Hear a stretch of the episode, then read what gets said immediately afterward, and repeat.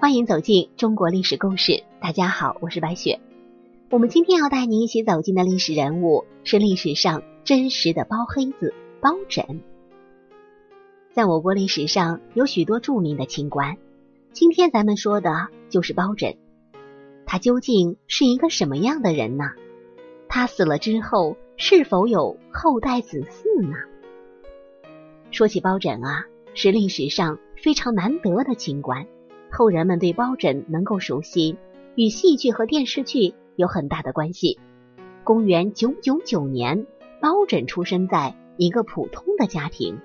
这个时候的包拯还不知道自己以后的人生。无论是后人还是史书，对包拯的评价都非常的高。在戏曲中，包拯是黑脸，代表了铁面无私、刚正不阿。与戏曲中的包拯一样，历史上的包拯。同样如此，宋仁宗赵祯对包拯有这样的评价：包拯公而忘私，不邀阴性也。可以说啊，历史上的包拯是忠孝两全的楷模。电视和戏曲中的包拯是对人们影响最深的。大部分八零后、九零后都看过《少年包青天》这部电视剧吧？小时候的我们看到这样的电视剧是非常害怕的。不过啊。在剧中的包拯是断案如神，无论是什么样的案子，包拯都能立即破案。在电视剧中出现什么狸猫换太子，表明了当时的包拯不畏强权，这个就是历史上的包拯。包拯长大之后寒窗苦读，到了天圣五年，他考中了进士。这时候的包拯已经快到而立之年了。不过啊，包拯也开始实现他的人生价值了。中了进士之后，包拯走入仕途。刚刚走入仕途的包拯，官职不大，但是最终他做到了北宋的监察御史。这个职位就是掌管监察百官、巡视郡县、纠正刑狱、肃整朝仪等事务。虽然级别不高，但是权力够大。说起电视剧中的包拯是黑脸，其次啊，在戏剧中也是如此。这样一来。可能大部分人都觉得包拯真的是黑脸，其实啊，并不是。历史上的包拯不是黑脸，无论是戏剧还是电视剧中的包拯，无非也是因为后世的追捧、人物的神话而导致戏剧化的渲染。包拯廉洁公正、立朝刚毅、不负权贵、铁面无私，而且英明决断，敢于替百姓申不平。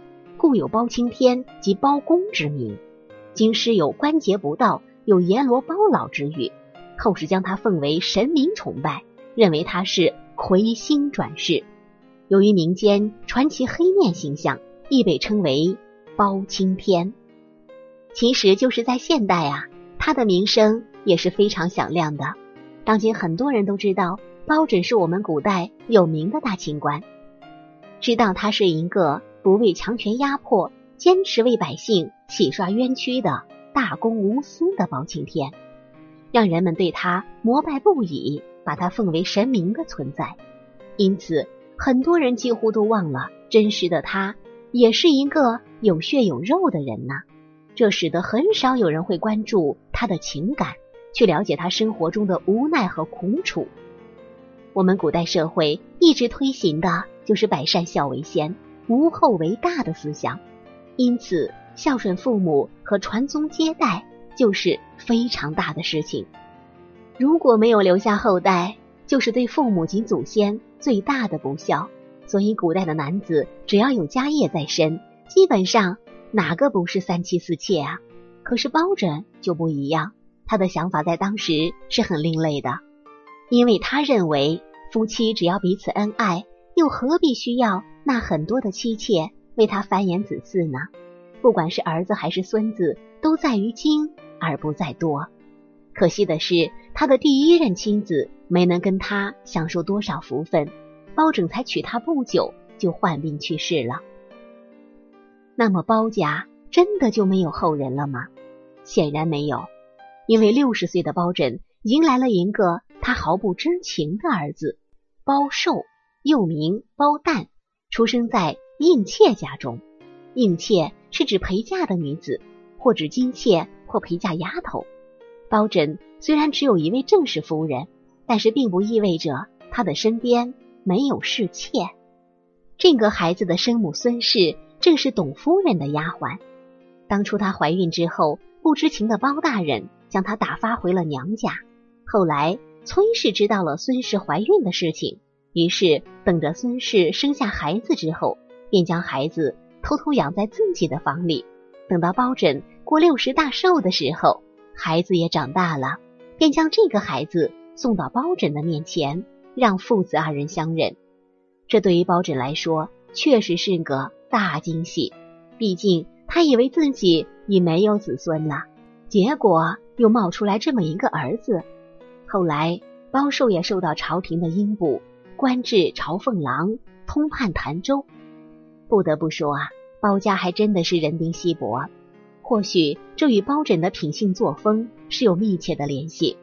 包拯不爱财，也不爱色，只是一股脑的报效朝廷。他的长子包义也受其影响，他和崔氏二人相敬如宾，夫妻和睦。只可惜啊，二十一岁的包义英年早逝。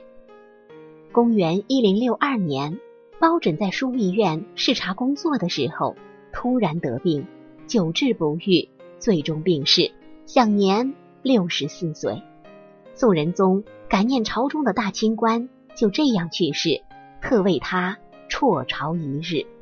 后世在发现包拯墓后，发现包家子孙的墓中只有一方普通砚台，没有多余的金银珠宝。这也说明包拯确实是一个清正廉明的大清官。好了，朋友们。本期的故事到这里就结束了，感谢您的收听。喜欢的朋友欢迎点赞转发，也欢迎您评论留言。下期我们将和您一起走进和珅的故事，咱们立马就会想到几个人，和珅就是其中之一。那么这个和珅到底有多有钱呢？我是白雪，下期再见。